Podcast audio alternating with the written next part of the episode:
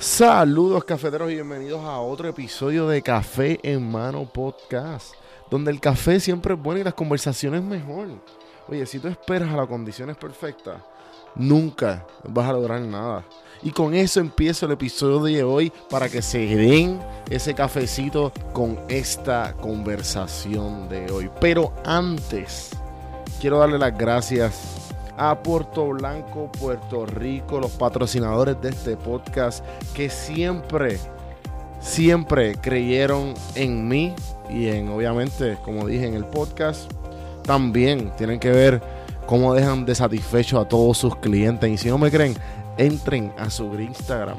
Los muchachos de Puerto Blanco me dieron un código para mí, para usar, y para ustedes, los cafeteros, los que están escuchando, con el código café en mano te dan un 10 ciento de descuento. Y mira, Puerto Blanco es una camisa que tú, tú usas cuando te quieres sentir, ¿sabes? Cuando te quieres sentir y verte bien. Pero ¿qué pasa cuando no tienes una camisa? Porque no todas las veces tú dices, mano, necesito ponerme una camisa para resolver, para salir a comprar pan, para darme un cafecito aquí, para, tú sabes, porque no todo el tiempo tú tienes que verte bien. Tú tienes que dejar esas ocasiones para momentos especiales. Y ahí yo tengo la respuesta, porque cuando tú te pones esta camisa, sientes que te está, apoyando, está apoyando una marca local y que sigue el proyecto. Y, hello, tienes algo para resolver. Entra a prsinfiltro.com slash tienda para que veas el merch de café en mano. El último merch, chequense eso. Y sabes qué, con el código también café en mano free shipping a Estados Unidos y Puerto Rico, gente. Así que con esas dos cositas se las dejo hoy. Espero que se disfruten el episodio de hoy. Me acompaña Dani de la Vega. Dani de la Vega es una persona que se ha dedicado, bueno, tiene una larga trayectoria y empezó desde montar satélites en los techos a producir eventos en Estados Unidos. Esta historia está bien interesante, gente. Espero que se la disfruten y no cojo más de su tiempo. Disfrútense el cafecito de hoy. hoy.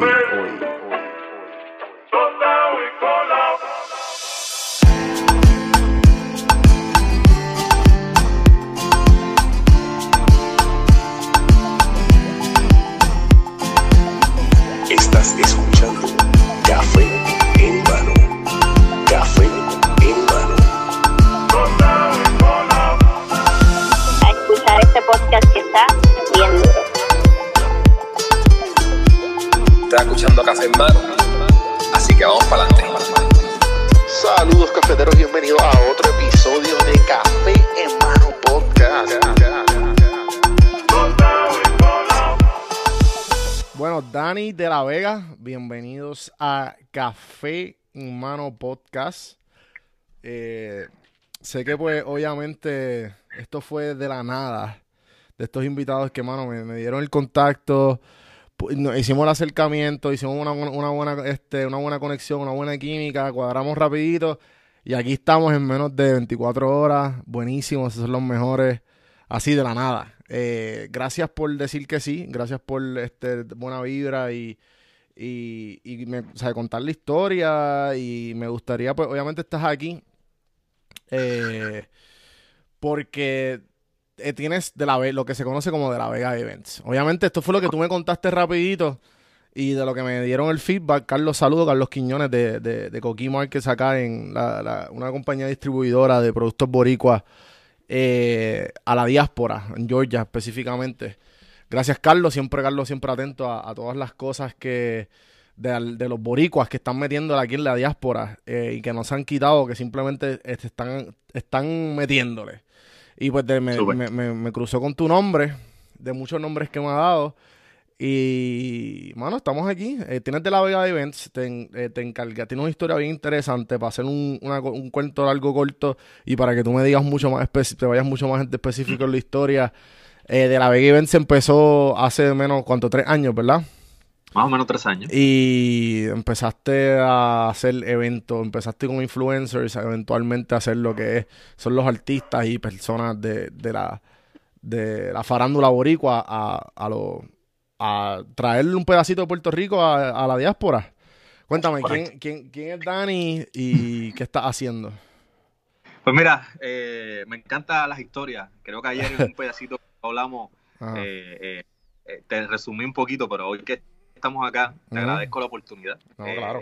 yo te diría, siempre soy la persona que está tras bastidores y a veces no me gusta dar mucho la cara, pero en esta ocasión de verdad me siento muy, muy confiado y bien relax, mano, en, dialogar y, y, mano, hablar de la historia, que yo creo que eso es lo que nos define a nosotros en este mundo, mm. eh, en este planeta, de, cuál es la historia. A veces eso es lo que me gusta hablar, cuál es tu historia, cuál es mi historia y así, pues compartido. Pues mira, eh, soy nacido en Cuba, eh, soy cubano, llego aquí a Puerto Rico en el 93 y siempre músico, músico, músico, baterista. llego a Puerto Rico siempre metido en, en la parte musical y un día eh, eh, nace en mí, eh, o me dan la oportunidad también, en, en realizar una venta de unos shows que en ese momento se llamaban Me Flocharon. Era un show musical, comedia, y, y, la persona que manejaba este show me dice, mira, yo me voy para Texas. yo siempre he visto que tú como que tienes como que esa parte de venta, ¿por qué tú no empiezas a trabajar esto? Yo era, yo era baterista, músico, yo no tenía nada, conocimiento de la industria en cuestiones de venta, auspicio y todas estas cosas, contrato, management. Bueno, empiezo eh, con mucho temor a hacer esto. Eh, y para mi sorpresa, llevo este producto eh, que lo puedes encontrar en YouTube de Jonathan Ocasio. actualmente él dirige una iglesia, es pastor. hicimos, tenía este show y yo empiezo a correr el show como baterista y a la vez a hacer contratos con diferentes entidades con fines y sin fines y mano, empiezo a perderle el miedo a lo que, a lo que para mí en ese momento era como que inexplicable, cómo yo negocio esto, cómo yo consigo auspicio, cómo yo hago esto otro. Empiezo a trabajar con farmacéutica, teníamos, él ya tenía un contrato con la Alianza para un Puerto Rico sin droga, empezamos a hacer, hicimos casi, Dios mío, en total como 300 y pico de escuelas privadas y públicas en todo Puerto Rico, eh, montando en todas las escuelas, haciendo un show, mano, y pude combinar ahí lo que era ser músico y convertirme en, un management o una persona que estaba corriendo un negocio. Me acuerdo que un día hablando con él le digo, vamos a hacer este show a otro nivel. En ese momento conocimos a Alex Díaz, eh, un influencer, youtuber de acá de, Puerto Rico. Eh, lo llamamos y dijimos, vamos a hacer este show. Buenísimo, vamos a hacer esto. Eh, le encantó la idea. Y hice mi primer evento comercial en el Teatro Taboa de Manatí. No me preguntes el año porque ahora mismo no me acuerdo, pero hace unos cuantos años atrás. Eh, mano, montamos esto, eh, luces, ya obviamente tenía una experiencia en, en, una área porque siempre me encantaba lo que era ver lo que estaba pasando tras bastidores.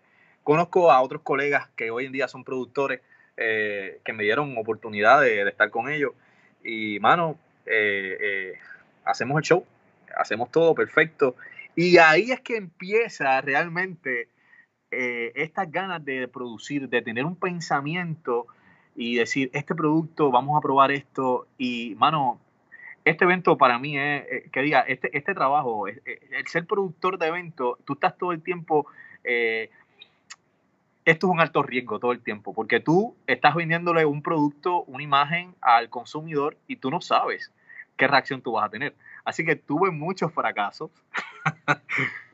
en, esos eventos específicamente eh, de Me Flocharon, Aletía, no, no, no fueron. Eh, fueron exitosos. Hablo del fracaso en, lo próximo, cuando, cuando tú llevas el pensamiento a realizar algo y decir, wow, dio resultado, creas o tienes la confianza de decir, vamos a hacerlo otra vez, vamos a ver qué pasa, vamos a intentar otras cosas. Y ahí, obviamente, pues empiezas a entrar un plano eh, mucho más eh, fuerte, económico, porque tienes que invertir, eh, trabajar con auspicio. Ya ahí, obviamente, pues empecé a trabajar con muchas marcas que me dieron la oportunidad. Kia, AT&T, T-Mobile. wow, si te empiezo a mencionar, no acabo. Muchísimas marcas. Brutal, aquí en Puerto Rico que me porque luego de eso veo, veo la grandeza de la publicidad digital y empiezo empiezo a, contratar o al management de estos pequeños influencers que estaban bien reconocidos en ese momento en Puerto Rico eh, y a crear links entre marca e influencer. Así que fui uno, oh. juntamente con Alex Díaz, que me dio la oportunidad de trabajar con él. Sí, porque Alex Díaz, entiendo yo, a los que no saben quién es Alex Díaz, a los latinos que escuchan y a los boricuas que están en la diáspora, y corrían si estoy mal, yo estoy loco por entrevistarlo. Pero él es el youtuber más grande de Puerto Rico después de Daniel Travieso. ¿Cómo es el mambo? No, él fue, él fue el primer youtuber en, en, Puerto Rico en, en realizar eh, negocio eh, con marcas. Una, una, de las marcas que nosotros ya entrando a la fue Ford Puerto Rico. O sea, nosotros hicimos un tour universitario eh, mm, totalmente por Ford, 10 universidades con el show de él. Eh, mano, otra cosa, eh, eh, y ahí fuimos creciendo poco a poco, hicimos un show en Bellas Artes de Guaynabo, su primer show de stand-up comedy, Bellas Artes de Guaynabo, tuve la oportunidad de trabajarlo y producirlo juntamente con él y su esposa, mano, y, empezamos, y cuando yo empiezo a ver ese campo, yo digo, espérate, ¿qué está pasando aquí?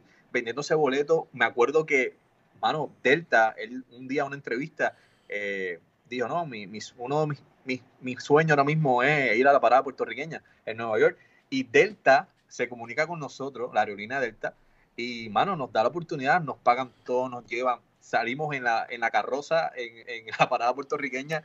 Yo digo, wow, lo que se puede lograr eh, a través de las redes sociales, y ya lo habíamos probado eh, con el show, el show fue totalmente vendido, un éxito.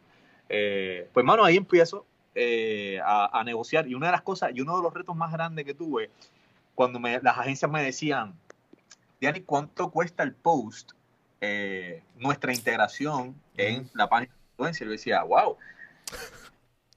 Esa es la pregunta de, esa es la, esa es la, pregunta de 20 mil chavitos de que todo influencer, toda persona que empieza a que quiere monetizar es como que, ¿y cuánto cobro por el post? Bueno, pues empecé a buscar comparaciones y yo decía, eso en Puerto Rico jamás me lo van a aceptar. Y se me prendió el bombillo y dije, espérate, ¿cuánto una marca ahora mismo paga por un billboard que supuestamente, porque no se puede contabilizar, claro. Eh, lo ven tantas personas en impresiones. ¿Cuánto yo más le puedo cobrar o igual o menor? Porque yo te puedo decir exactamente lo que está consumiendo el cliente. Sí, que te, te, pues, pues, da exactamente el, lo, te da el dato exacto de cuánta gente lo vio y cuántos segundos se quedaron viéndolo aquí en Puerto Rico un billboard te puede costar, dependiendo del área, dependiendo de la zona, desde mil, dos mil, tres mil, cuatro mil, cinco mil, dependiendo del tiempo, dependiendo de muchas cosas. Yo dije, bueno, voy a empezar por lo básico. Pues bueno, empezamos por lo básico y para mi sorpresa, eh, con ese argumento, pues logré mucho el negocio y subimos escalonadamente los precios. Ah, eh, yo, te diría que tuve, tuve la oportunidad de trabajar con casi todos los influencers del país. Eh, luego de eso me uno con otros colegas hicimos el primer evento de influencer en Puerto Rico, se llamó Blogging Fest, lo hicimos en el centro de convenciones. Ah, tú hiciste el Blogging Fest con... el primer Blogging Fest eh, lo, lo, hicimos, eh, estuvo con nosotros... Eh, Wengo, Stereograph. Stereograph Wengo, estuvo Eddie Radical, estuvieron los mm, muchachos de pues, ah, pues gracias a ti yo conseguí mi primer cliente. Ah, ¿de verdad? Porque yo fui invitado en la zona de lifestyle. Yo, fui, yo soy de PR sin filtro. Entonces, a mí, a mí, a mí, este, Carlos trabajó, eh, trabajó muchos años en Stereograph, Carlos Aponte. No sé si lo, conozco. Pues Carlos Aponte es mi socio. Eh, pero él me enseñó todo lo que tenga que ver con publicidad. Fue gracias a él porque yo quería monetizar la página. Y él me empezó a dar como que el camino. Y entonces ahí fue que yo hice el, booth en Blogging Fest.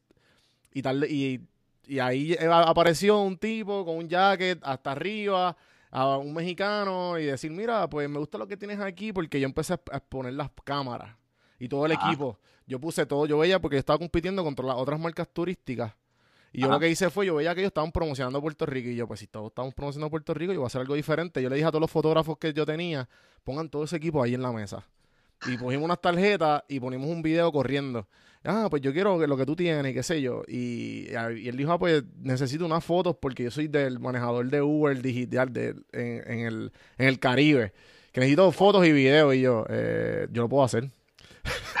y ahí, mano, pues brutal. Qué exagerado, qué exagerado. Ok, eso que pues, pasa. qué bueno pasa eso. sí, en verdad que esto está. Y una conciencia exagerada. Pues, so, ¿Y qué pasa el blogging fest? ¿Y qué pasa? Hicimos Blooding Fest, eh, obviamente el campo eh, eh, lo abrimos grandemente porque les pusimos a las marcas que, mira, realmente la gente quiere, quiere ver a estos muchachos, necesitan alguien, alguien que despuntó, hago una pausa. Blogging fue brutal, hermano, cañón. pero alguien pioneros que gracias a ellos, y tuve el honor de trabajarlos, que, que, que abrieron el campo fue uno, Alex Díaz, dos, Natalia Lugo. Yo me acuerdo que yo veo a Natalia Lugo en un programa de Guapa cuando hacía el personaje de Francesca, mano, y yo empiezo a escribirle, escribirle, escribirle, escribirle, porque ya había hecho el show de Alex Díaz. Yo decía, déjame probar con esta muchacha, porque esta muchacha va a revolucionar esto por el carisma que tenía. Y me acuerdo que finalmente me aceptó en una reunión y le dije, yo le te quiero producir tu primer show. Y ella como que, eh, la fórmula de Natalia. Y, mano, me dijo que sí. Me dijo, vamos a hacerlo. Ahí yo estaba eh, eh ya prácticamente eh, enfocado en, ver resultados con ella. Y para nuestra sorpresa, mano, hicimos Bellas Artes Guaynabo nuevamente. El primer show, La Cosa Está Mala. Sold out. Fue una cosa que con ella pude, pude, pude poner en práctica lo que había visto y lo que, y lo que tenía en pensamiento y llevarlo al tangente. Tuvimos auspiciadores a Coca-Cola, entre otros. No recuerdo, hace muchos años también de eso, hace como 5 o 6 años. Sí, sí, sí, me acuerdo. Mano, eh, hicimos Bellas Artes, hicimos Ponce, hicimos Juanadía, y ahí prácticamente es que nace eh, el hecho de brincar el charco e ir a Orlando, porque muchas fanaticadas me escribían a Orlando, y ahí es que empieza la aventura de verdad. Cort, eh, cuento largo, corto, me enfoco muchos años en, sigo trabajando con Natalia, sigo trabajando con otros influencers eh, y mano, me, me, me, tuve el honor de trabajar con diferentes campañas publicitarias grandísimas del país, eh, ganando premios, Taco Bell, eh, mm. lo otro fue el Día Nacional del Dubi, que eso lo hicimos con Arco Publicidad, primer, segundo lugar en campaña y, y, y, ser, una, ser la persona, porque nosotros producíamos el contenido, producíamos todo a la mano obviamente con, la, con las agencias de publicidad, y, y, fue, fue una temporada bien rica, brother, bien rica porque eh, eh, antes de eso, y aquí escriben una historia, antes mm. de eso, me acuerdo que hicimos un evento de salsa, ahí estaba eh, produciendo con, con, un socio en ese momento que se llamaba Eliezer Rodríguez de Eli Radical Production, hicimos un evento de salsa en Bahía Urbana. Y trajimos a, a, a, un salsero de Cuba y teníamos a Andy Montañé, teníamos a, a otro. Mano, y para nuestra sorpresa, el evento no fue lo que esperábamos y perdimos mucho dinero. Mm. y yo me acuerdo que me encuentro en, en, en ese momento eh, como que, wow, eh, acuérdate que, voy que voy a hacer, que mucho dinero perdimos, pues nada, eh, hay que volver a empezar de nuevo. Y, y, me acuerdo que un día estoy caminando hacia mi hogar y, y, y, le digo, Dios, mano, tú sabes, ¿qué, qué, qué hacemos? ¿Qué hacemos para uno volver a algo nuevo, algo diferente? Y me acuerdo que una conversación con, con alguien que, que, hoy considero mi padre, mi segundo padre, eh, me vino este pensamiento, digo, déjame, eh, mano, y lo implementé. Y para nuestra sorpresa, en menos nada, mano, fue un resultado increíble. Ahí es que conozco a Wengo, conozco a Wengo mm. desde por el hecho de que él, él hacía trabajos para Ford Puerto Rico y en la gira de Alex Díaz que estuvimos en, en el tour universitario por las universidades, eh, conozco a Wengo. Ahí que me dice, mira, tengo la idea. La idea, déjame decirte más, la idea, la idea de, de hacer un evento de influencer viene de Wengo. Sí, eso me, Wengo eso me lo había dice. dicho Carlos. Sí, y Carlos creo que tuvo algo que ver también ahí. Uh -huh, uh -huh. Wengo me dice, tengo esta idea, me acuerdo que ahí estábamos eh, tratando eh, de, de, hacer los pericos en Bahía Urbana, la banda Los Pericos Argentina, y yo le digo, Wengo, Wengo todavía no, ahí es que explota lo de Natalia Lugo y lo digo, este es el momento. Eh, mano, y, y nos, nos, pusimos en esa aventura, Wengo, eh, Eliezer y yo, a hacer ese, ese evento y, mano, fue una aventura, fue una aventura, de verdad que marcamos, marcamos un precedente eh, y, y, me o sea, siento muy orgulloso de esa parte. ¿Y cuál tú crees que es la diferencia de... Porque el, ¿cuál fue el primer show que te hiciste en Orlando? Mira, el primer show que hice en Orlando fue a Natalia Lugo. Me acuerdo que. Pero fue, pero fue después de todos los soldados aquí. Sí, eh, perdón, en Puerto Rico. Puerto, sí, en Puerto Rico eh, eh, nos da. Yo siempre buscando la manera de, de arriesgarme. Uh -huh. Digo, si me están escribiendo de Orlando, es que nos quieren ver y vamos a consumirlo. Uh -huh. Le digo a Natalia, Natalia, vamos a hacer esto. Y Natalia me abrió los ojos y me dijo, pues dale, Natalia siempre arriesgada. Y, Pero, y, mi, ¿sabes? Que... y, mi, pregunta en esto, tú, de, de perspectiva de productor de evento, Ajá. ella no tiene, porque ella tiene métricas, como que eso no recae en confianza. Como que, porque, porque me imagino que tiene un montón de seguidores de Orlando. ¿Sabes? Como que se, eso se ve, eso se ve tangente en número en la pantalla. Tangente. Pero una cosa, una cosa es verlo y nunca hacerlo y tú pensar como productor al momento de decir, ay Dios mío, esto realmente dará resultado porque te entra el frío olímpico y el miedo porque vas a producir fuera de un lugar que tú no tienes control. Eh, publicitario y, me refiero en que aunque confiamos en la publicidad digital y demás, eran cosas que nunca habíamos probado y que en ese momento decimos, bueno, pues vamos a arriesgarnos, vamos a probarlo, porque una cosa es probar en Puerto Rico, que es realmente donde está el auge del producto, y probarlo fuera. Como quiera, te daba el frío olímpico. Sí, sí, como que el frío olímpico da, me imagino que da, porque no tengo la experiencia, pero no me quiero imaginar, eh, tú en Puerto Rico te da el frío olímpico como que, ok, pues sí, veo que la gente está hablando de esto, se está viendo bien, pero en Orlando que tú nunca has vivido, que simplemente has visitado o sabes de eso, o simplemente son números y gente que te escribe, tú no sabes si, sabes, no me quiero imaginar, no me quiero imaginar. pues para nuestra sorpresa fue un soldado. Eh, mano, eh, yo no sabía, o sea, ese instinto, ahí es que uno, uno aprende a escuchar esas vocecitas internas que te dan miedo, pero a la vez te dan seguridad. Y, brother, eh, para nuestra sorpresa fue un lleno total. Eh, viajamos, hicimos eso. Y ya ahí veo un campo y digo, hmm, esto está interesante, esto es algo que creo que podemos. Qué lindo está, brother, qué lindo está su perro. Ah, gracias. Eh, ¿qué, qué, qué, qué otros productos podemos llevar y qué otros productos podemos hacer? Mano, y sigo haciendo cosas en Puerto Rico con marca y otras cosas más que estaba haciendo acá. Eh, pero se me quedó esa, esa semillita ahí. Los próximos que llevo son a otros muchachos que trabajé que se llaman los agentes de la discordia. Mm. Ellos eran un grupo eh, de parodia musical y me acuerdo que yo dije, vamos a hacerlo. Ya obviamente tenía, ya había roto el frío olímpico ese. Hicimos los agentes de la discordia, una sorpresa brutal. Eh, y luego de eso, con una amiga, Iris, me llama un día y me dice, ¿por qué no hacemos a Pedro Capo? Y yo, mm, es otra liga. ¡Wow! Tú te estás tirando grandes ligas. Dale, Diani, vamos a hacerlo. Me acuerdo que ahí eh, eh, nos comunicamos. Ella se comunicó con Tutti Boat, eh, directora de Sony de Puerto Rico, y tuvimos esa reunión. Y ellos, obviamente, basado a, lo que ya se había hecho en, en, los eventos que había realizado, tuvieron la confianza y nos dieron la oportunidad. Y eso fue otra cosa. Eh, hicimos a Pedro Capó, el primer evento de Pedro Capó en Orlando, Florida, lo, producimos nosotros, eh, juntamente con, Iris y otros dos compañeros más. Eh, y me acuerdo que todo se vendía en ese momento a través de mi página de la vegaevents.com. y, y ya he comprado una boletería, un sistema ya porque ya había probado obviamente, eso con los influencers. y ese fue el primer evento hablando eh, de categoría eh, eh, de inversión que yo, juntamente con, estos otros compañeros, pues realizo. Y ya de ahí empiezo a ver un mercado bien, bien, bien chévere.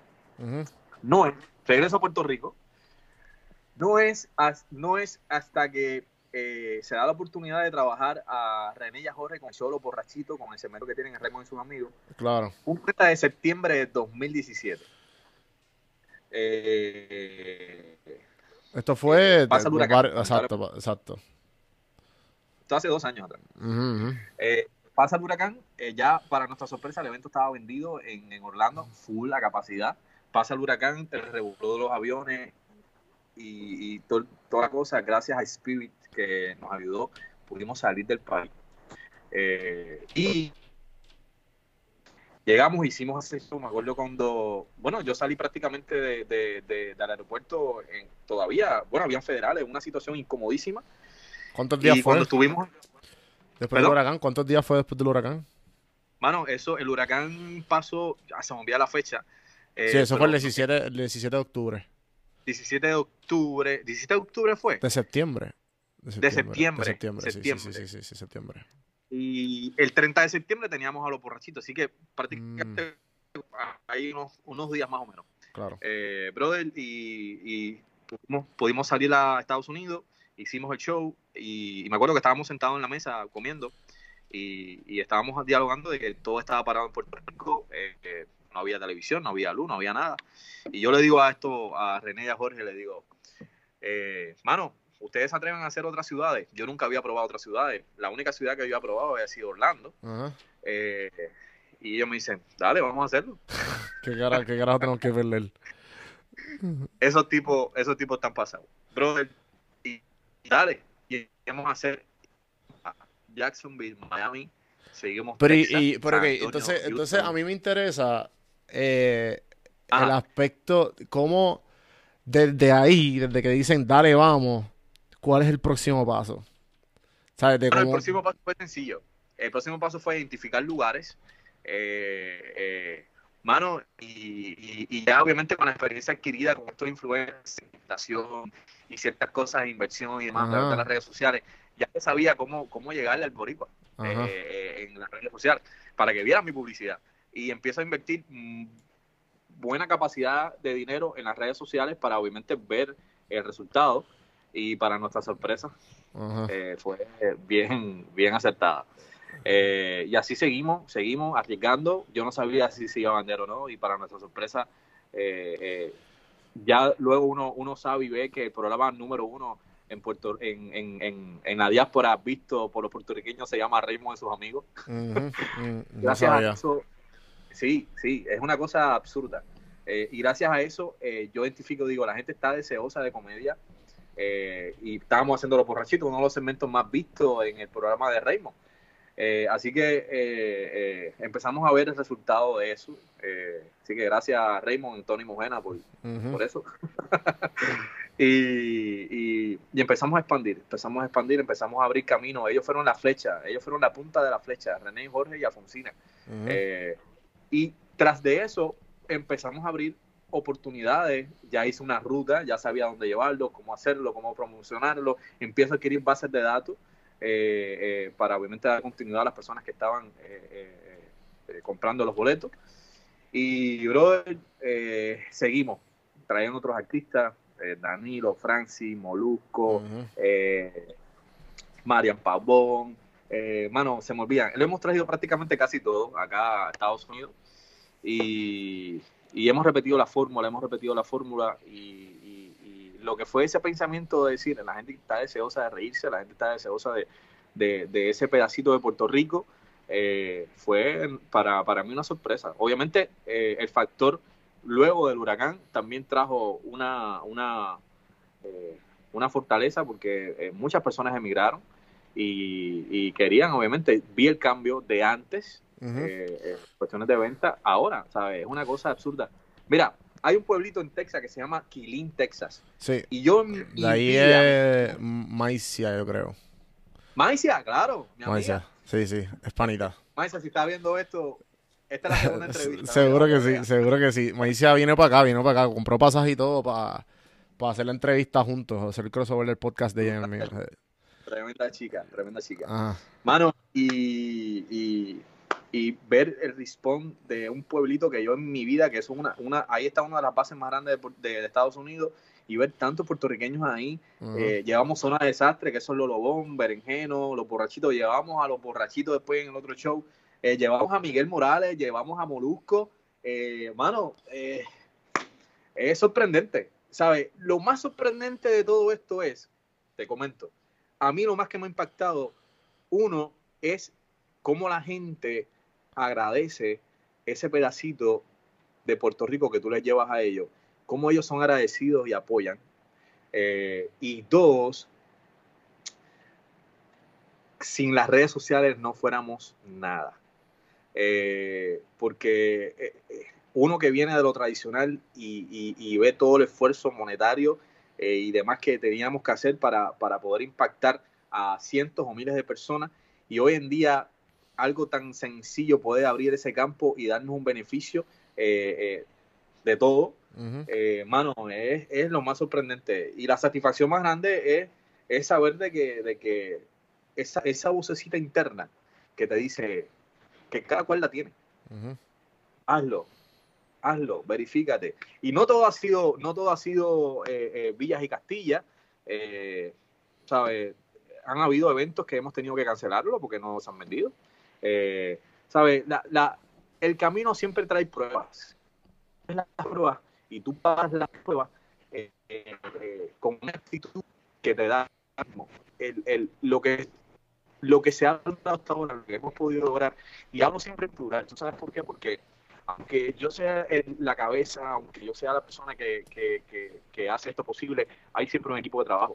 Eh, no me gusta nunca decir esto es mío, esto lo hice yo, ¿no? Porque eh, somos un equipo de trabajo, sea que lo subcontraté, sea que trabajó en un evento conmigo, eh, esto lo hacemos muchas personas que, que, ponen su granito de arena, desde suplidores, unidistas, todo, para que esto se, se, pueda llevar a cabo.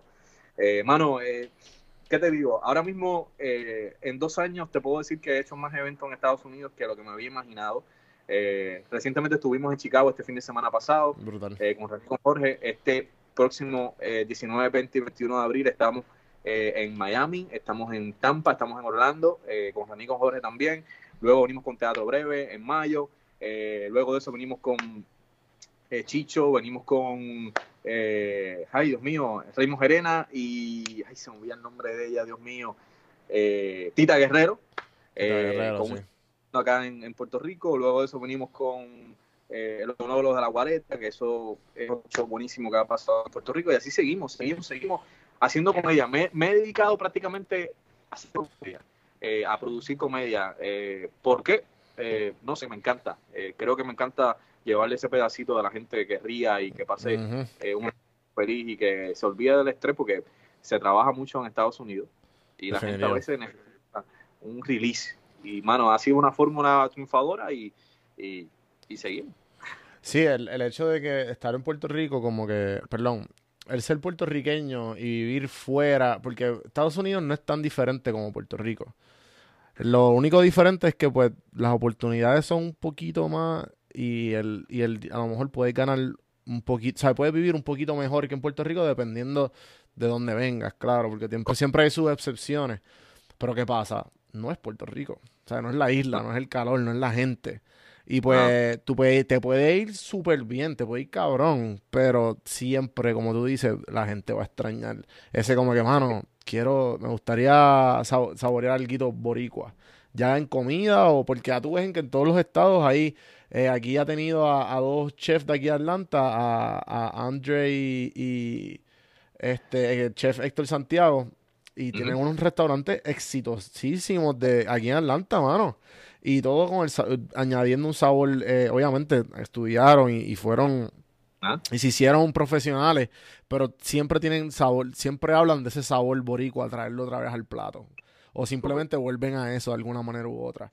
Y, y, lo que está haciendo, pues definitivamente está, está dando... Es más o menos, yo, yo lo veo y eh, yo que en mi experiencia de hacer podcast lo veo bien similar en el sentido de que, ok, pues yo estoy brindando un pedacito de tierra eh, con la gente pero tú lo estás dando en vivo, ¿sabes? Tú lo estás dando en vivo y la gente está yendo y se lo está disfrutando y a la misma vez tienen un borico al lado que se está disfrutando lo mismo de él, que no es solo el no es solo el espectáculo, sino termina siendo como un holgorio, porque me imagino que la gente se reúne a beber después de los shows o antes y terminan terminan este, ¿sabes? Mucho, en, otra onda totalmente de, Lo que, de lo que es en Puerto Rico. Totalmente. Eh, Mira, una de las cosas que, que, me ha sorprendido grandemente y que nunca lo había experimentado es que, eh, por ejemplo, en Conérico me pasó. En Conérico, o sea, la gente de Conérico es bien, bien. Eh, eh, y me acuerdo que terminó el show y muchas personas, en vez de tirarse fotos con los artistas, me pedían fotos a mí también. Y yo decía, pero yo no soy el artista porque tú me, dices, me estás pidiendo fotos. Mano, estamos muy agradecidos, de verdad que qué bueno que tú nos estás trayendo esto acá, que mira, que tantos años, que gracias. Y actualmente tengo gente que anunció muchas cosas para Florida, me dice, hey, estamos aquí, por favor, ¿cuándo nos vas a traer? Eh, con Eric, no nos deje, Boston, mira, eh, eh, Houston. Y yo digo, wow, qué sorprendente, muy agradecido y muy honrado, de verdad, de, de, de, recibir ese cariño, brother. te digo, soy una persona que siempre estoy detrás, obviamente, de todas las cosas y el poder exponerme eh, eh, y, ser con las personas, de verdad que ha sido algo bien, bien chévere. Me encanta, me encanta eso. Ya lo, no, no, sí, me, pues me imagino. Entonces, como me gustaría preguntarte que, que tienes experiencia haciendo eventos en Puerto Rico y obviamente en Estados Unidos. ¿Cuáles son unas cosas que tú notaste diferencia en, en actitud de los boricuas o experiencias que has tenido de los boricos que están afuera y los boricos que están en la isla? Mira, hermano, una de las cosas más marcadas es la puntualidad. bueno, es una cosa cañona. He tenido un par de eventos que, mano, por alguna razón siempre los retrasamos un poco. Y he tenido personas que dijeron de mí, el flyer decía a las 8 pm y son las 8 y 30 y tú no has empezado. Aquí tienes que trabajar americanamente. Hay personas que te lo dicen linda, hay personas que te lo dicen de otra manera. Y digo, mira, eh, sí, eh, eh, ya en breve vamos a comenzar. eso ha sido una de las cosas que, que, he visto que llegan, llegan bien temprano, bien puntuales. es una cosa cañona. Sí, sí, sí. Somos, organizados los boricos de acá. Mano, todo bien organizado, eh, eh, eh, bien, ¿sabes? Ellos tienen como que otro, llegan allá y tienen otro, tacata, otro switch. Y, eso ha sido una de las cosas más marcadas. Otra cosa que, que, que, he visto es que, esto es un dato muy curioso, por lo menos en mi experiencia, en de venta. Aquí en Puerto Rico se da mucho walking. Cuando digo walking es que la gente eh, deja todo para última hora y va y compra en la puerta. Eh, acá en Estados Unidos eh, ha sido todo lo contrario. Esto ya son métricas, obviamente, que, comparto. Todo es preventa, ¿sabe? Todo se vende antes. Y, en mi caso, en comedia, la gente le gusta pagar. Y ya antemano prepara para ir. ha sido bien poco walking. Y hemos hecho par de eventos que, que he tenido dentro de, esa fórmula. Pero la más marcada es el horario. wow, no, no. ¿Cómo yo a las 8 y ya, ya, yo sé que yo tengo que decir 8 y 30 porque si digo 8 va a haber alguien que me va a decir, mira Yanni, pero ¿cuándo va a empezar? Porque ya estamos aquí, la gente llega de las 7 de la noche, eh, bien puntual. Ajá. ¿Y, y tú, estás, tú, estás, viviendo en Puerto Rico o estás viviendo en Texas? Mira, ahora mismo resido eh, en Texas, pero estoy acá en Puerto Rico, cosas personales que he estado por acá. Eh, me encuentro ahora mismo en Puerto Rico, estoy aquí en, el Hotel Verdanza. Eh, y próximamente, ya ahora en dos, dos semanitas, vuelvo otra vez a Orlando. Me paso todo el tiempo en un avión montado. Me imagino, me imagino. a veces cansón, pero a veces vale la pena. chévere. porque, mírate esto cuando salgo de Cuba, salgo a los 13 años, eh, salimos toda la familia, salimos de Habana a Cancún, Cancún, Miami, Miami, Puerto Rico, ya tenemos familia acá. Y la sensación más grande que yo tuve de niño fue montarme en un avión. Y hay cosas que tú piensas de niño que luego cuando llegas a la eh, te haces adulto, dices, wow, yo me acuerdo cuando yo pensaba esto y ahora me encuentro realizando. Sencillo, me acuerdo que estaba un día trepado, yo trabajaba acá montando antenas en el, en el 1999 estaba trabajando por una compañía de instalación de antenas satélite. Wow. Y, yo me acuerdo que yo me trababa en el techo y decía, wow, yo quisiera en algún momento eh, hacer algo distinto. viajando. Viajando, eh, haciendo eventos, porque ya de chiquito uno va, uno va como que, como que viendo para dónde se dirige. Empiezo como músico, me dan la oportunidad de eso, viene este otro crecimiento, tienes tus altas y tus bajas, que, que empiezas a, a ver las cosas que están pasando en tu vida, en el camino, para eso mismo, adquirirlo y ponerlo en práctica en esto que tú estás haciendo ahora. Así que la vida es todo el tiempo humano. y, y, me acuerdo, man, que, que, los otros días, a veces, y esto es algo que, que, me, que, que lo, te lo comparto porque lo vivo hoy en día, es, a veces damos por sentado eh, esa sensación y esas voces eh, eh, que tuvimos un momento y que la vida, Dios, nos da la oportunidad de, realizarlo. Y cuando estamos en el, en el revolú logrando las cosas, a veces no nos detenemos a pensar y decir, wow. Y miras para atrás y tú dices, pero es que hice todo, o me han dado la oportunidad y he tenido la osadía de, de, hacer lo que una vez fue un pensamiento. ¡Wow! Y te sorprendes porque dices, coño, ¿sabes? ¿Cómo, cómo, cómo, cómo fue esto?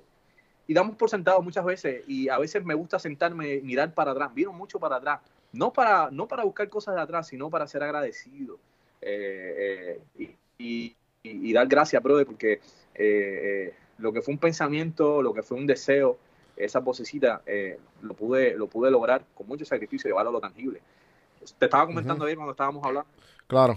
por teléfono y te decía, te decía, mano, para mí, eh, la satisfacción, una de las satisfacciones más grandes es poder ver hoy en día trabajar con artistas que alguna vez yo vi en televisión o en donde fuese y tener, mano, la oportunidad de echarle la mano y decirle, vamos a hacer esto, trabajar con ellos. Eh, eh, eso para mí, bro, es, lo más grande. Las vueltas que da el mundo, eh, que tú nunca pensaste que ibas a estar en eso, es lo más lindo, bro. Esa es la satisfacción más grande. Yo te puedo decir hoy en día que yo me puedo morir, de verdad. Y, me voy agradecido y me voy con el, pecho inflado porque me dieron la oportunidad de realizar ese sueño con sacrificio, con muchas caídas, eh, muchas lágrimas, eh, eh, porque no es fácil llegar a una llegar a, tener una constancia en algo cuesta y, tener esa oportunidad de hoy en día llevarle tanta alegría a la diáspora de ser ese ese ese, ese motor de, decir vamos a hacer esto bueno, son cosas grandísimas. Y algo que siempre he tenido en, en, en, el corazón, es que dentro de lo que hago, dentro de lo que puedo hacer, buscar la manera de cómo impactar eh, positivamente. Y por eso yo creo que me he quedado en la parte de comedia, porque eh, eh, siento el impacto que logramos al llevar estos shows allá a, a, personas. cuántas personas ¿Cuántas personas? Y nosotros... Estás cortando ahí. Bueno, es algo... ¿Me escuchas? Hello. Te estás cortando ahí, te quedaste, te quedaste en persona. ¿Cuántas personas se lo llevan? Te estás un poco entrecortado. Hello. ¿Me, me, me, ves bien ahora? Ahora, ahora sí. Mano, eh, eh, ver, llevarle comedia, alegría y, y estos shows a, a todos los boricuas que están allá y latinos, eh, es una satisfacción bien grande, brother, bien grande. Ese es el motor. Sí, no, eh, me, puedo imaginar como que el, o sea, yo con este podcast, igual que tú que, que se senta, que tú trabajas con gente que en algún momento viste, yo igual, eh, muchas de las personas que yo he invitado, no me imaginaba yo tener una conversación de más de de, de intercambiar más de tres oraciones, porque a lo mejor me lo puedo encontrar en la calle. Hola, ¿cómo estás? ¿Todo bien? Gracias. Me, disfruto tu trabajo y seguir por, por eh, o, qué bueno por lo que hace, lo que sea, y siguen por su camino y ya no lo vuelvo a ver. Eh, el podcast me ha dado una oportunidad para yo a, eh, llegar a hacer unas conversaciones totalmente diferentes con gente que yo no me esperaba tener ese tipo de conversaciones. Y, en verdad, buenísimo, en verdad te, te, puedo, te, puedo, entender, me identifico un montón con lo que estás diciendo y, y también este el hecho de darle una, darle algo positivo. Yo me enteré hace poco que pues este podcast es uno de los, de más escuchados de la diáspora ahora mismo.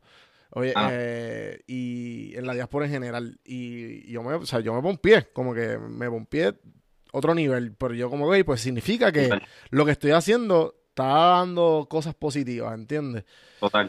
So, y, y por ahí sigo, no tengo, no tengo ningún, no tengo nada que me pare. Este, entonces, volviendo como que a esta historia de, de la tuya y de cómo ha, establecido todo esto, de todos estos eventos, me imagino que has desarrollado, un, porque de, de, que como dijiste, del, del 99 hasta el montando antenas, ahora eh, son ya casi 20 años. O sea, son 20 años, ¿verdad? Sí, son 20 años. Entonces, ¿qué en esos 20 años tú, tú puedes decir que, qué hábitos adoptaste para lo, o, o qué, qué cosas diferentes hiciste para lograr donde estás ahora mismo? Mira, eh, una de las cosas que, que tuve que aprender eh, fue a poner primero eh, los números antes que la emoción. ¿Por qué razón? Porque mi corazón, eh, mi ser, eh, soy, soy una persona impulsiva en decir esto, pa, sí, sí, sí, hago todo el, hago todo el panorama y automáticamente ya lo tengo montado y sigo ese instinto, pero muchas veces, que eso fue lo que me dio caerme y es parte del crecimiento eh, en, algunos, en algunos proyectos es no llevarlo a la parte numérica. Eh, es decir, este es el pinel, esto es lo que se va a gastar, esto es lo que no se va a gastar. Eh, soy el tipo de productor que prefiero que el cliente se lleve un show y una experiencia gigantesca que ahorrarme eh, tanto dinero en un montaje. Prefiero que, se, que tenga una experiencia basada al producto que les lleve a, tener una economía. Y ahí tuve que aprender muchísimo porque tuve que hacer una balanza en, en, en, en esa, en esa área. otra cosa es no dejarme no dejarme caer he cometido muchos errores créeme he cometido muchos errores y he tenido que pedir... tienes tienes highlights como que tienes que decir como que aquí, aquí y aquí. De, los errores y como que, que, que, te acuerdas y como que, que, aprendiste de ellos, si se puede este, saber. Sí, mira, eh, ya te dije uno, eh, eh, basar las cosas a veces numéricas y hacer un balance entre lo que es lo que quieres lograr y hacer basado en la realidad de presupuesto. Eso es bien importante. Eh, porque tú no, vas, tú no vas a trabajar, no vas a hacer las cosas para, para no ver un resultado. Y cometí muchos errores en esa área eh, que yo decía, wow, pero es que esto fue lo que se vendió. Sí, pero mira, lo consumiste en esto. Eh, pagaste esto a este precio, ¿sabes? y me enfocaba realmente en la experiencia y no en, llevar a, Todo el mundo cobraba, todo el mundo tenía su dinero. Decía, pero ¿dónde está mi dinero? ¿Dónde se fue? Ahí estaba el problema. es una de las cosas que, que, te puedo decir, highlight, que he tenido que modificar en, en todos estos años. Eh, mano, eh, otra sí que te puedo decir, déjame pensar. Eh, otra que te puedo decir es. creo que esa es una de las más fuertes, pero las otras son cosas, cosas que, te llevan a, ver el panorama, a ser paciente. Yo creo que una de las cosas, soy muy impaciente por mi forma, mi carácter y, hacer las cosas en el momento correcto. Eh, eh, en no, voy a dejar este proyecto para más adelante. Eh, son cosas que he tenido que modificar por mi actitud de hacer las cosas. porque cometí muchos errores de hacer eventos y hacer proyectos antes de tiempo y no evaluar ciertas cosas en, el, camino para decir, este es el momento de hacerlo. Ya esto es algo que, que, ya lo tengo ya ahí puesto. no, no es el momento. Eh, no, vamos a guardarlo, lo hacemos después. No, ¿por qué? No sé, eh, lo, siento, lo veo, es por esto, mira, esto aquí analizamos, eh, lo comento, lo hablo y digo, ¿este es el momento? Sí, este es el momento, vamos a hacerlo, pero ya, ya en una madurez, son 35 años que tengo. Claro.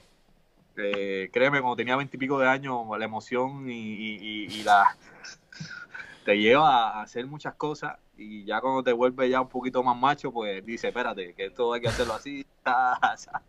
Eh, y otra cosa es, eh, en el plano personal, te lo digo, es, ser bien, bien cuidadoso con tus finanzas.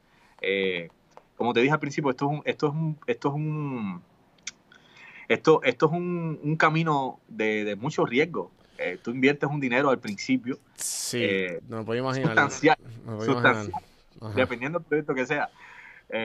Y, tienes que ser muy cuidadoso, pero muy cuidadoso porque de repente todo lo que has logrado eh, eh, en algo, por ejemplo, tú me dices ahora mismo, Diani, eh, voy a hacer el evento de, vamos a poner, yo quiero comprar a J-Lo, que no me cuesta un millón de pesos, ¿sabes? Tengo que tener por lo menos dos o tres millones en respaldo porque tú no sabes lo que vaya a pasar. así que ese, ese, ese es, el, ese es el, el, aprendizaje mayor, es decir, ¿qué, qué, cuáles son las ganas de hacer qué y qué realmente puedo hacer. Claro. Porque si por mí fuera, yo hiciera, mano, Villas y Castilla por ahí para abajo. Ajá, eh, ajá. Y, ser paciente, mano. esa es la segunda cualidad dentro de todo esto. Y. sigue, sigue, este, bueno, ibas a decir algo, deja que acabes el, lo, otro, lo otro es ser transparente. Eh, una de las cosas de este negocio es que tienes que ser bien transparente. Eh, el, artista necesita siempre una transparencia en, en, el negocio. Y una de las cosas que eh, siempre he sido muy respetuoso eh, con los artistas. es esto es así, esto es así, esto es así, esto es así, estas son sus condiciones. Y una de las cosas que me ha ayudado muchísimo en Estados Unidos, eh, de las cosas que me encontré cuando llegué, es que había muchas personas que no habían venido de la escuela de Puerto Rico, que se trabaja obviamente por el Colegio de Productores y demás, y Hacienda y todo, de una manera muy organizada en algunas cosas. Eh, y, uno viene con, esa, con, ese, eh, tienes que hacerlo así porque si no, Y en Estados Unidos me, me, me, topé con muchas personas que de la noche a la mañana querían hacer producciones y los artistas decían, pues no tenemos a quién vamos a confiar y iban y tenían malas experiencias, eh, no tenían las cosas correctamente y, de repente empezaron a poner un poco de freno y eso llegó a afectar. Una de las cosas obviamente que me ayudó muchísimo es haber trabajado en Puerto Rico, eh, haber obviamente eh, dado la confianza al artista de decir, mira, vamos a hacer esto, por esto, por referencia. El trabajo que tú haces en Puerto Rico obviamente me ayudó muchísimo. Eh, y empecé a crear, obviamente, eh, una confiabilidad en que, mira, no, vamos a hacer esto, esto es así, esto es así, exactamente como hacemos en Puerto Rico, eh, lo hacemos acá. Y obviamente la gente ve el resultado. Una de las cosas que mucha gente piensa es, pero ¿cómo tú lo haces en Estados Unidos? ¿Cuál es la fórmula? Le digo, eso es un secreto. pero es normal, es prácticamente lo mismo, lo único que yo tuve, tuve la, la, la, la valentía de decir, me voy a arriesgar y lo voy a hacer, para que nadie me cuente. Eh, hay otros colegas en Estados Unidos que también se han arriesgado y lo han hecho. Hay algunos que los conozco, otros que no, y que realmente también abrieron puertas a que en este momento en específico esto esté tan, tan heavy. Sí, no, yo, eh, yo traté, este, como te había dicho, que Chente me había hecho el acercamiento. Yo le dije, y él, ah, pues dale, consígueme un Benny y lo, y lo hacemos. Y yo, ok. Y traté como, ¿sabes? Con las conexiones que tenía acá, de conseguir aquí, de conseguir acá. Lo terminó haciendo por otro lado, no sé cómo. Eh, no sé con quién, ah. pero me da mucha gracia porque es un estrés bien grande, como que los números, los, números, lo que tú tienes que considerar, el parking, eh, obviamente, y al final de cabo que se venda el evento. Que, la seguridad de que, ok, pues, tú, o tú no estás acostumbrado aquí el día a día a ver boricua. viviendo aquí que no me quiero, por eso te dije ahorita, como que no me quiero imaginar tú estando en Puerto Rico o viviendo en Texas y no sabes nada de Orlando, nada de del pueblo que tú no vives allí. simplemente números. O sea, que tirarte a ver, bueno, vamos a ver. Pero el hecho de que la preventa te ha funcionado y saber ya obviamente la, la fórmula de ir perfeccionándola con, con los targeting necesarios que tengas que hacer y, los tweaks aquí, tweaks allá. Pero, mano, ¿sabes? no es fácil. No es fácil. No es fácil.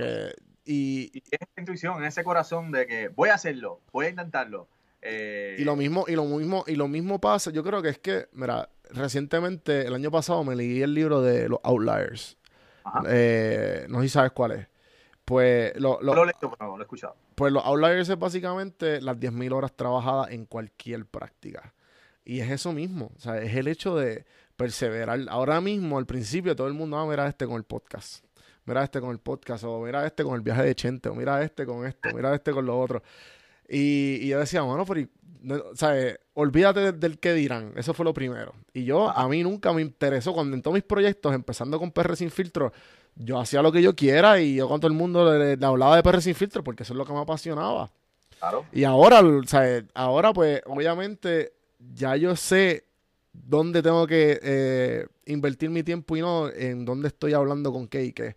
Ese no es el punto. A lo que quiero llegar es que eh, aquí con el, en el podcast es lo mismo. Ya yo, esto no es fácil. O sea, eh, la idea, la creatividad, el, el, la edición. Yo detesto editar, mano. Yo detesto editar. Una cosa ridícula y lo he dicho muchas veces que como que mi meta ahora mismo es que esto se automatice, que esto sea lo único que a mí me gusta. El hecho de que, con tengo un chamaco que está en la cámara, tengo un chamaco aquí que está editando en las voces, chévere, un mini estudio, vamos a meterla, vamos a hablar. Eh, pero, mano, es parte del trabajo y yo me imagino que tú tienes un montón de factores y a lo que voy es que en todas las cosas hay algo que no te gusta. Pero tienes que saber, si, si te gusta, confía que no te va a importar ni y las quejas no van a venir porque pues son parte, la vida se trata de resolver problemas. Si no, pues no, no es vida. No es vida. Eh, y entonces, Puerto Rico, ¿cuál es el futuro? ¿Puerto Rico o Estados Unidos? O lo, que, lo que venga. Estados Unidos. Eh, ahora mismo no me encuentro realizando nada de eventos en Puerto Rico. Ok. Eh, que eso es lo que exactamente. o sea, mi enfoque ahora mismo, cuando yo, cuando eso me hizo así, yo, no, ya. Sea, voy a hacer la isla, pero hay, 6, hay 6 millones de, de boricuas en la diáspora. Solo que ese va a ser el enfoque. Ese es el enfoque eh, y, la perseverancia ha dado el fruto ya, ya uno, uno sabe cómo hacerlo, y cómo dar resultados. Eh, estoy adelantado, como uno dice, años luz en ciertas áreas eh, y, me siento orgulloso eh, de, haber sido juntamente con otros también que han estado haciéndolo antes que yo, eh, de, abrir camino para, para llevarle comida, brother, eh, a mi mesa, a mi familia, a las familias de, los artistas. Eh, a las personas que obviamente nos suplen sonido, luces. esto no es, esto no, esto es, esto es, esto es una bendición en cuando lo llevas al, a ese plano en que un pensamiento le da comida a, muchas, muchas mesas y eres responsable de eso. y, mano, te digo, es, grandioso. Te pregunto, te pregunto, este, ahí en los eventos que ha hecho en la diáspora, ¿saben? Estados Unidos, por no seguir diciéndole a la diáspora, lo he dicho como 15 veces ya. Eh, ¿Hay latinos? ¿Hay latinos? ¿Llega el latino? Ok. Cuando, cuando me hablas de latino... Es latino, ¿sabes? No boricua. Sí, eh, fíjate, pero han sido, han sido. Pero han sido, me imagino que por referencia de, los mismos panas. Ah, vente, que la va a pasar bien. Gente para que lo vea, eh, eh, esposos, novios, amigos. Ah, veo, Que llegan por referencia o porque van con la persona y, mano, salen de ahí ya, ya boricua. y una de las cosas, una de las cosas más que me ha sorprendido muchísimo en la parte boricua comparando obviamente la, eh, la comedia cubana, eh, eh, es que la comedia puertorriqueña es como que bien, bien, bien genérica para, cualquier latino entenderla. Es, su jerga y sus cosas, pero, por ejemplo, una comedia cubana como como por ejemplo así que me viene a la mente Alexis Valdés puede ser que hayan cosas que él diga eh, que los boricuas no necesariamente se identifiquen, pero te puedo, te puedo decir que entiendo que en la parte de comedia boricua, eh, un cubano puede entender muchas cosas. No sé, es algo, es algo bien, bien, eh, bien loco. ¿Y por qué tú crees que, por tú crees que es eso? Mano, pienso que es eso. ¿Tú crees que como que nosotros tenemos una manera más neutral de hablar? ¿O es porque, o es porque el media con el reggaetón, cantantes, como que lo escuchan tanto que pues ya pues cuando nos escuchan hablar como que entienden. Ya automáticamente eh, eh, eh, es, correcto lo que estás diciendo. yo creo que también es la mezcolanza que tenemos nosotros acá en Puerto Rico. Hemos tenido cubanos de uff, dominicanos, venezolanos, colombianos, panameños, Y, y, como que de cierta forma, aunque se ha mantenido la jerga boricua en, en, en, en el hablar, eh, como que, no sé, eh, ha, ha, sido expuesta en, otro, en otros lugares y lo que estás diciendo del reggaetón. Eh, wow. Y no solamente reggaetón. Eh, sí, la, música en general. La música en general. Esta islita, brother, es una perla. y, y, nos ha dado un, un enfoque o un foco al mundo entero. es una cosa increíble. como el boricua está, ¿sabes? Eh, ahora mismo, tú mencionas Puerto Rico en cualquier lugar y, ya no es, ¿dónde está eso? ¿Sabes? Ya saben, ah, eh, Luis Fonsi, ah, Daddy Yankee, ah, ahora va Bonnie o Ricky Martin. Bueno, eh, sorprendente. Hemos brillado muchísimo. Y digo brillado, yo soy puertorriqueño. Yo nací en Cuba, pero eh, eh, sigo brillado. Tengo veintipico de años. Claro, es tu casa, es tu casa. Ya, ya después de cierto tiempo, sí, sí. Bueno, pues este, ya estamos acabando. Te voy a hacer las últimas tres preguntas que hemos estado aquí dándole sólido. Eh, eh, las últimas tres preguntas que le hago a todo el mundo. Sí. La primera pregunta es: ¿qué serie o película le ha sacado algún tipo de enseñanza? Mano, eh, la de. La de. ay, Dios mío. Pursuit Happiness. Pursuit of Happiness. Mano, sí. La de Will Smith. La de Will Smith. Esa película esta película es, una, es una cosa, no sé si me identifique tanto con ella eh, antes y ahora que tengo una hija me identifico muchísimo, eh, pero es exactamente, es eso mismo, no, no dejarse nunca eh, convencer de que no puedes hacerlo.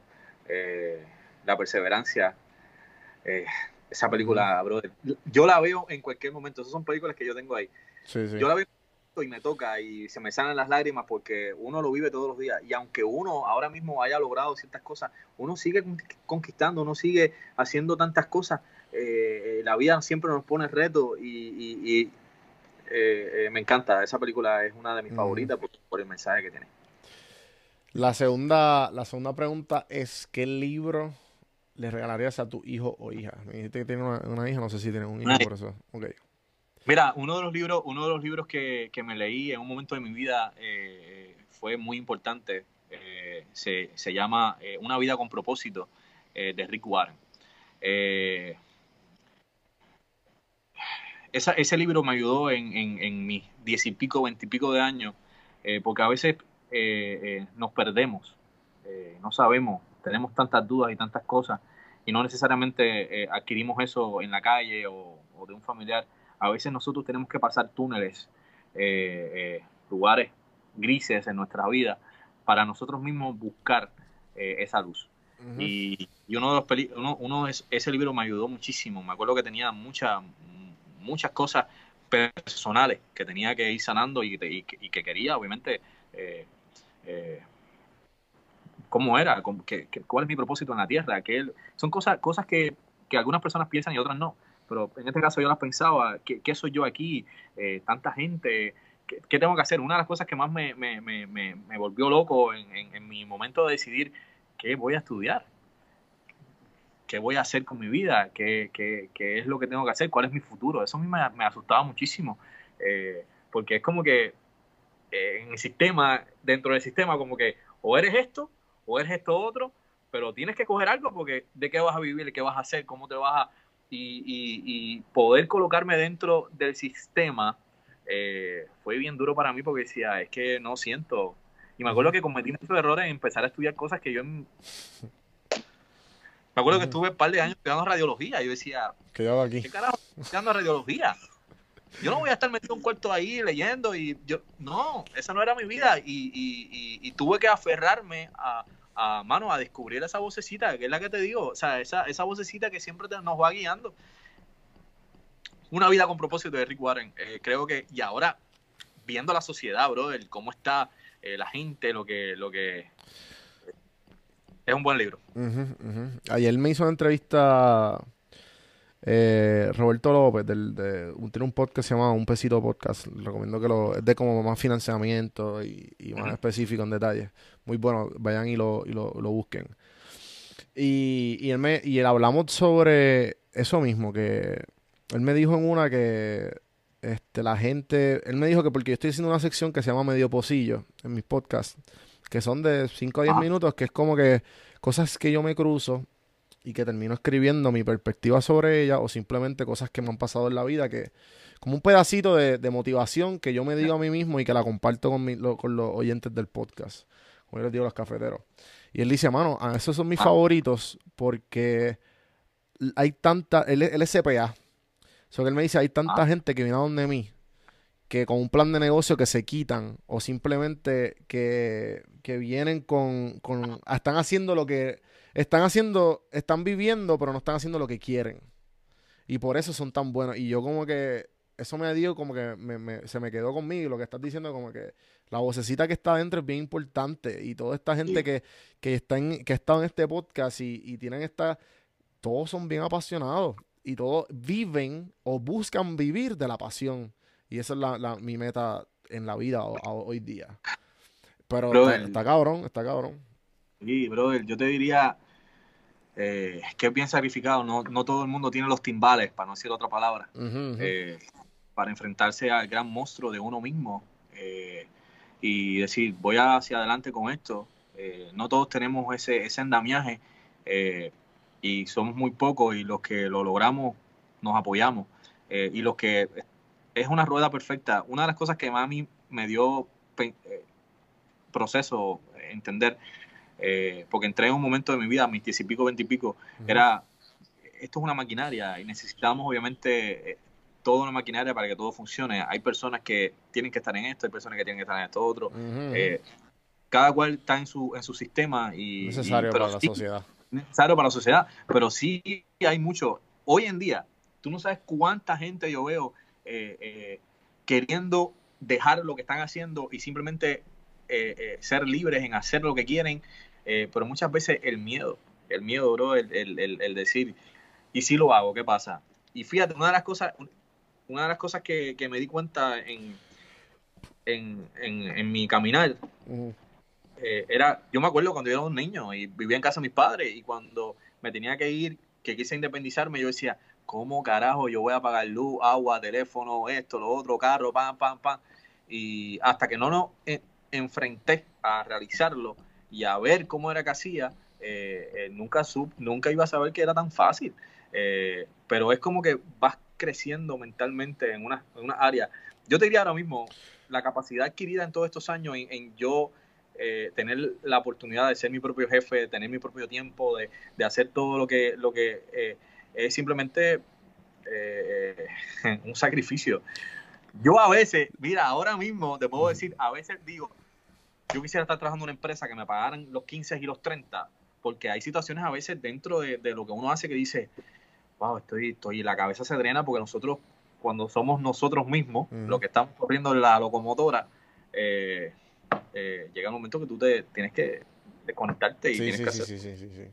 Y algo que, algo que apañaría lo que dijiste, que totalmente de acuerdo, eh, y es, es la, la, realidad es que las responsabilidades te hacen crecer.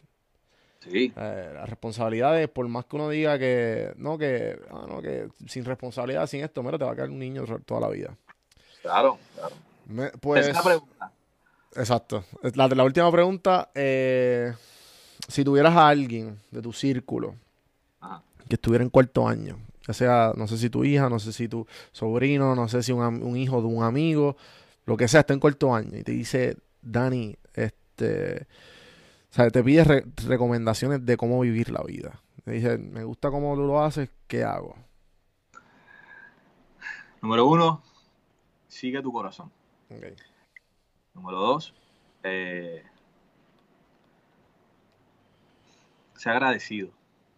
Eh, no te quite.